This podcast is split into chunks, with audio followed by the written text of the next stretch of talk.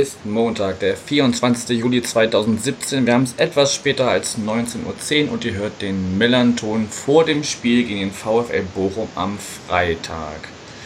Ja, die Sommerpause ist vorbei. Die letzte Vorbereitung, letzten Test haben wir mit einem Sieg beendet. Und jetzt heißt es noch viermal schlafen und dann steht auch die neue Saison vor der Tür. Genau, die Terminierung der DFL hat uns ein Eröffnungsspiel am Freitagabend beschert. Und darüber spreche ich, Yannick, heute Abend mit dem Daniel. Moin Daniel. Hallo Yannick. Genau. Du bist zum ersten Mal bei uns zu Gast. Stell dich doch einfach den Hörern mal kurz vor. Wer bist du, was machst du und warum der VfR Bochum? Ja, also ich bin der Daniel. Ich komme aus Bochum und lebe auch da. Im Moment bin ich noch Student und ja, warum der VfL Bochum? Ja, mein Vater hat mich damals einfach mitgenommen als Kind. Weiß ich nicht. Und dann ist es so passiert. Okay, kannst du ungefähr erinnern, wann dein erstes Spiel war? Ja, es müsste so, weiß ich nicht, mit vier oder fünf Jahren gewesen sein. Okay, also schon relativ, relativ früh. Ja. Gut, Daniel, wenn wir dann so ein bisschen, ähm, erstmal bevor wir auf die kommende Saison schauen, so ein bisschen zurückblicken. Ihr habt die letzte Saison mit einem Platz 9, 44 Punkten und einem Torverhältnis von 42 zu 47 Toren abgeschlossen. Wenn du jetzt so zurückblickst, was würdest du sagen? Was lief gut, was lief nicht so gut und kann man am Ende damit zufrieden sein? Ja, also insgesamt lief alles so durchwachsen. Sturm und Offensive war nicht so optimal. Viele Gegentore, wie gesagt. Mhm. Also, ja, das war so ein Durcheinander quasi. Also insgesamt konnte man nicht zufrieden sein, mit der Platzierung auch nicht wirklich. Ja. Was hattest du dir vorher erhofft, wo der VfL ungefähr landen würde? Ja, so oberes Tabellendrittel hätte ich schon gehofft. So ungefähr das bestätigen, was in der vorigen Saison erreicht wurde. Hm, da war der Fünfter, ne? Ja, genau. Okay. Ja, aber gut. Kann man jetzt nicht mehr ändern, es ist so gelaufen, wie es gelaufen ist. Ja. Wenn wir jetzt in die Sommerpause gucken, äh, das Einzige, was ich mitbekommen habe, wie ihr euch vorbereitet habt, war ein Testspiel gegen Dortmund, was 2 zu 2 ausging, wo ihr aber sogar zwischenzeitlich 2-0 geführt habt. Weiß nicht, hast du Testspiele verfolgt oder eher weniger? Ja, doch, größtenteils schon verfolgt. Aber warst nicht vor Ort? Nee, vor Ort war ich nicht. Okay. Weißt du denn, gegen wen ihr noch so getestet habt, außer gegen Dortmund?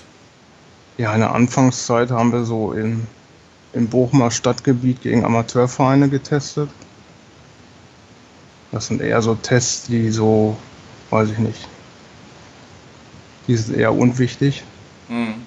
Und dann haben wir noch, ja, ein Trainingslager in Holland. Da haben wir noch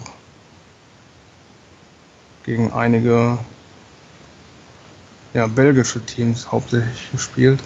Okay, hast du da irgendwie ein, zwei Namen noch parat oder? Gegen Charleroi auf jeden Fall. Okay. Das weiß ich noch, da hat man knapp verloren. Mhm. Ja. Okay, dann ganz großes Thema. Jan Verbeek ist weg. Genau. Und Ismail Atalan ist gekommen von den Sportfreunden Lotte. Wie waren da so die, die Reaktionen in der Fangemeinde und woran lag es am Ende überhaupt? Kann man da irgendwie was zu sagen? Ja, also insgesamt waren schon alle geschockt, weil die Meldung so plötzlich und unerwartet kam. Ja, also insgesamt konnte man ja mit der Arbeit an sich zufrieden sein. Weil das Abschneiden der letzten Saison war hauptsächlich wegen der Verletzungsmisere. Okay.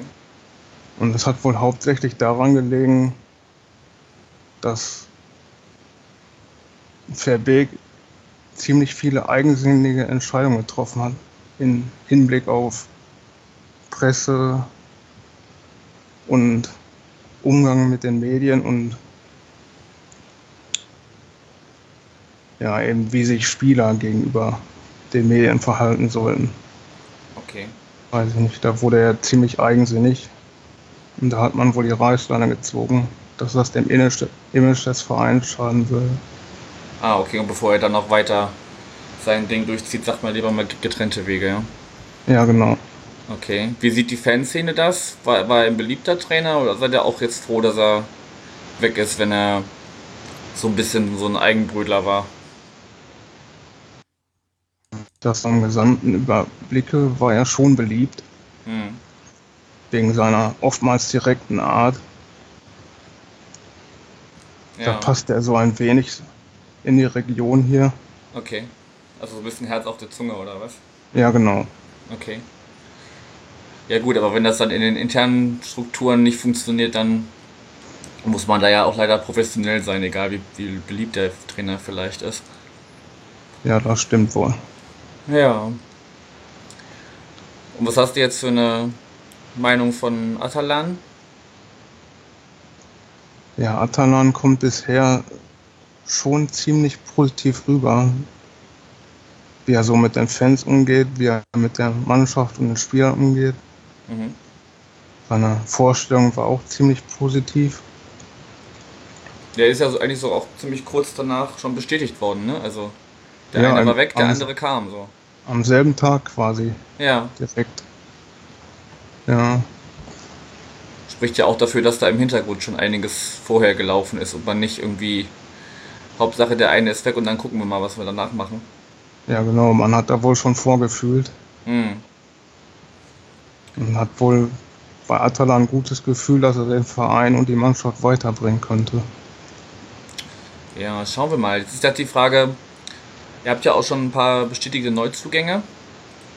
Inwieweit sind das denn jetzt noch Transfers von Verbeek oder inwieweit ist da Atalan auch schon ähm, mit im Boot gewesen? Kannst du da was zu sagen? Also so wie das aussieht, waren alle Transfers noch von Verbeek gewollt quasi. Okay. Also jetzt zum Beispiel der letzte Transfer Cruz, da gab es schon vor Wochen Gerüchte. Ja. Da war Verbeek noch Trainer. Das, die erste, ersten Gerüchte kamen so im Juni auf. Ja. Also deswegen denke ich mal, dass, dass hauptsächlich Verbeek seine Finger noch im Spiel hatte. Okay, jetzt hast du Bobby Cruz schon erwähnt. Was hast du von dem für einen für einen Eindruck? Da hat unter anderem auch die Sue Rudolph, die Ad Medienfreundin bei Twitter gefragt, was du für, von dem für eine, für eine Meinung hast. Oder kannst du den noch gar nicht so einschätzen? Ja, so ein bisschen schwierig ist er schon einzuschätzen. Ich kenne ihn noch hauptsächlich aus Düsseldorf. Hm, das nehme ich an, ist auch der Grund, warum sie genau nach ihm fragt. Er war ja jetzt zuletzt aber vereinslos, ne? Ja, Er kam er, nicht er, direkt von Düsseldorf. er war irgendwie in China bei einem Verein. Da Okay. hat er dann im, im Mai irgendwie den Vertrag aufgelöst Mhm. und war dann bis jetzt ver, ja, vertragslos. Okay. Gut, wenn wir die Liste noch ein bisschen weiter durchgehen, haben wir einmal einen Lukas Hinterseher, der von Ingolstadt kommt. Ablösefrei, Mittelstürmer. Ähm, Dimitrios Diamantakos habt ihr euch vom KSC geholt. Auch Mittelstürmer. Auch ablösefrei. Einen Danilo Soares, linker Verteidiger von der TSG Hoffenheim ebenfalls ablösefrei und dann so ja aus, aus dem eigenen Nachwuchs Florian Kraft wahrscheinlich irgendwie so entweder zweiter dritter Torwart oder wie Ja, genau. und Maxim Leitsch Innenverteidiger auch aus der eigenen U19 Ja, genau.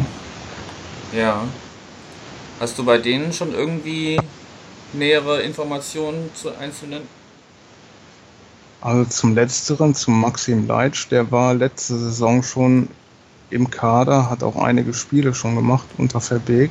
mhm. Also der ist schon so im erweiterten Profikader zu sehen. Mhm. Und naja, zu Hinterseher, der ist momentan eher verletzt. okay der braucht noch ein bisschen Zeit. Ja, und Diamantakos ist, so wie es jetzt aussieht, schon so fast hundertprozentig gesetzt. Genauso sieht es bei Solaris aus. Okay. Ja, dazu habe ich dann noch die Frage von Danny Jorgensen, at kdanny41 bei Twitter bekommen, ob denn der äußere Eindruck dann jetzt stimmt, dass ihr euch vor allem in der Offensive verstärkt habt und äh, dass ihr jetzt eigentlich schon ein bisschen viele Stürmer habt. Weil es ist ja nur einer gegangen, ne? Wenn ich das richtig überblickt habe. Mit äh, Nils Quaschner, der ausgeliehen war von RB Leipzig. Ja, auf jeden Fall. Hauptaugenmerk war wohl die Offensive und der Sturm. Hm. Weil in der letzten Saison war das auch ein bisschen dünn. Da hatte man ja nur Quaschner und Lapa quasi. Okay. Als Mittelstürmer. Und wenn sich da einer verletzt hat, hat man schon gemerkt, dass es ziemlich dünn wurde. Hm. Aber jetzt natürlich hat man fast ein Überangebot. Ja. Weil, weil Wurz ist ja auch noch da, der könnte auch noch im Sturm spielen. Na gut, das spricht für einen äh, ziemlichen äh, Konkurrenzkampf da vorne. Ja, auf jeden Fall. Da wollte man wohl den Konkurrenzkampf ankurbeln. Aber ihr spielt äh, normalerweise mit einer doppelten Sturmspitze, oder was?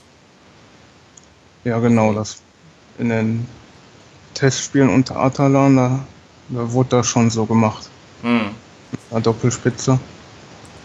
Man könnte ja auch vermuten, dass er vielleicht irgendwie dann in 4-3-3 geht oder so mit, mit 3 vorne drin, weil ja irgendwie der Cruise auch eine hängende Spitze ist, nominell. Ja, das wäre auf jeden Fall möglich. Ja. Hat ja auch genau, die, die, ja. Hat Atalan auch schon mal so angedeutet, dass das auch möglich wäre. Okay. Ja, mal schauen, was uns da erwartet. Ähm, genau, wenn wir jetzt so ein bisschen auf die kommende Saison schauen, was ist denn jetzt, nachdem der Trainer weg ist, man sich so ein bisschen verstärkt anderes System vielleicht spielt, was ist denn da die ausgegebene Marschrichtung für die kommende Saison für den VfL? Ja, so, wenn man den Vereinsverantwortlichen Verantwortlichen Glauben schenken mag, will man schon ziemlich weit oben mitspielen. Also ich, ich schätze mal, man will Verfolger der Spitze sein. Mhm. Also nicht den Anschluss nach oben verlieren und, und schon mal so so Erstliga-Luft schnuppern. Mhm, also quasi, quasi direkt, direkt äh, nach den Aufsteigern, weiß ich noch, vier, fünf ja, würde ich mal so sagen. Also da, wo Union letzte Saison gelandet ist ungefähr. Ja, genau. Okay, dass man dann bereit steht. Wobei ich glaube, die Saison ist eigentlich noch mit die einfachste. Je nachdem, was nächstes Jahr runterkommt, muss man sich, glaube ich, wenn dann jetzt äh, darauf einstellen, da oben anzugreifen. Nächstes Jahr wird es nicht einfacher. Ja, das stimmt. Die zweite Liga ist ziemlich ausgeglichen. Ja, ja, zumal halt mit äh, Darmstadt und Ingolstadt jetzt nicht gerade die, die Top-Clubs runtergekommen sind, ne? Nee, das stimmt. Wenn VfL Wolfsburg runtergekommen wäre, hätte man schon sagen können, okay, erster Platz wahrscheinlich ist eh wieder gesetzt. Ja. Ähnlich wie es letztes Jahr mit Stuttgart war. Aber gut, man wird sehen. Dann habt ihr, da hat die Medienfreundin mich auch darauf hingewiesen, einen neuen Sponsor mit Trivago, der ähm, euren ehemaligen Brustsponsor Netto abgelöst hat. Hast du da irgendwelche Zahlen? Was, was bekommt ihr von denen im Jahr? Wie lange haben die sich verpflichtet? Ja, also wie viel man bekommt, habe ich keine Ahnung. Ich, ich würde nur vermuten, minimal weniger als bei Netto. Wie viel war das bei Netto? Das waren so 900.000, glaube ich, im Jahr. Okay. Und die Vertragslaufzeit ist nur ein Jahr weiß ich nicht, da, da war man sich bei, wohl bei Trivago unsicher, weil das die erste Station als Sponsor für die ist. Mhm. Wollten sie erstmal nur den kleinen C ins Wasser halten, bevor sie sich direkt ganz reinschmeißen. Ja, genau, mal so testen. Ja. Ja, gut. Äh, dann habe ich noch eine Frage zur Ausgliederung bekommen, die ja irgendwie auch gerade bei euch thematisiert wird. Stimmt das? Ja, genau. Wie ist da so die, die herrschende Meinung in der Fanszene wollte äh, Super Pauli at Marschacht 70 wissen. Ja, das ist ja immer so ein schwieriges Thema, die Ausgliederung. Mhm. Also ich war selber auf der Infoveranstaltung zur Ausgliederung. Ich würde mal sagen, bei den Mitgliedern ist da schon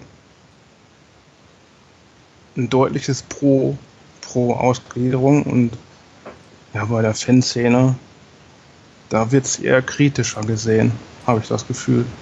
Okay, also setzt sich die aktive Fanszene eigentlich weniger aus Mitgliedern zusammen als äh, einfach aktiven Fans? Oder ja, sind, würde ich schon sind, sagen. Sind auch viele von denen Vereinsmitglied? Ja, also da gibt es wahrscheinlich schon eine Schnittmenge, aber ich würde schon sagen, dass Mitglieder eher pro Ausgliederung sind. Hm. Also dass es da quasi jetzt so ein bisschen zwei Lager gibt. Ja, genau, das wirkt irgendwie so. Mhm. Okay, bis, bis wann wird da irgendwie eine Entscheidung gefällt? Also bei der Mitgliederversammlung dieses Jahr, im Oktober glaube ich, soll darüber schon abgestimmt werden. Mhm. Ja gut, dann verfolgen wir das mal weiter. Wie das, ja. ob ihr da die Nächsten seid, die sich zu diesem Schritt entscheiden. Ja, da bin ich auch gespannt. Wie siehst du es selber denn? Ja, so selber bin ich auch eher so dafür. Mhm. Weil wenn man das so sieht mit dem neuen TV-Vertrag, der auch kommt, okay. sind die Zweitligisten, die jetzt in der Liga sind, den Vereinen, die aus der ersten Liga runterkommen, deutlich unterlegen. In finanzieller Hinsicht. Ja, das stimmt wohl.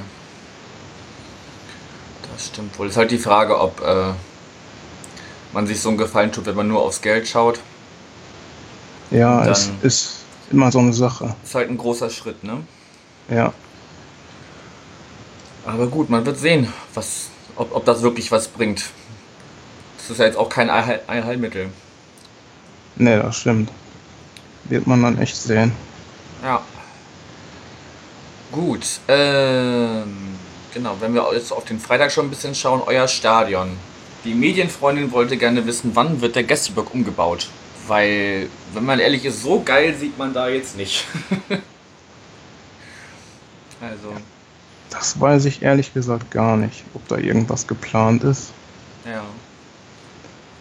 Also ich weiß nur, dass man jetzt im Moment die Sanitäranlagen modernisiert. Mehr weiß ich nicht. Okay. Nee, weil irgendwie, also ich jetzt, wir hatten ja lustigerweise auch das letzte Spiel der vergangenen Saison gegeneinander. Und äh, zumindest im Sitzbereich habe ich mich halt gefragt, da waren die Sitzreihen bis nach unten gebaut aber dann eine Konstruktion irgendwie aus, aus äh, Stahlträgern und äh, Plexiglas, sodass du eigentlich im untersten Rang gar nichts gesehen hast, wenn du dich nicht auf deinen Stuhl gestellt hast. Also, das ist bestimmt ein bisschen ausbaufähig. Da muss man wahrscheinlich irgendwie das Sitzplatzkontingent äh, zumindest alibi-mäßig nach oben schrauben. Aber so wirklich nutzen kannst du die da eigentlich nicht, wenn du wirklich was sehen willst. Ja, also zur neuen Saison wurde ja die Kapazität vom Stadion minimal verringert. Vielleicht hängt das damit zusammen. Okay. An welcher Stelle, weißt du das? Also wo ist da was weggefallen? Das weiß ich nicht. Ich weiß nur, dass jetzt irgendwie 1500 weniger reinpassen. Hm. Das heißt, wir kommen auf eine Zahl um dieses, auch irgendwas um die 25.000, oder? Weniger. Nee, ah. 27.600 oder so. Ah, okay. Ja. Naja, gut. Das wird schon seine Gründe haben. Das, weiß ich, war das irgendwelche Auflagen oder hat der Verein sich da selbstständig zu entschieden?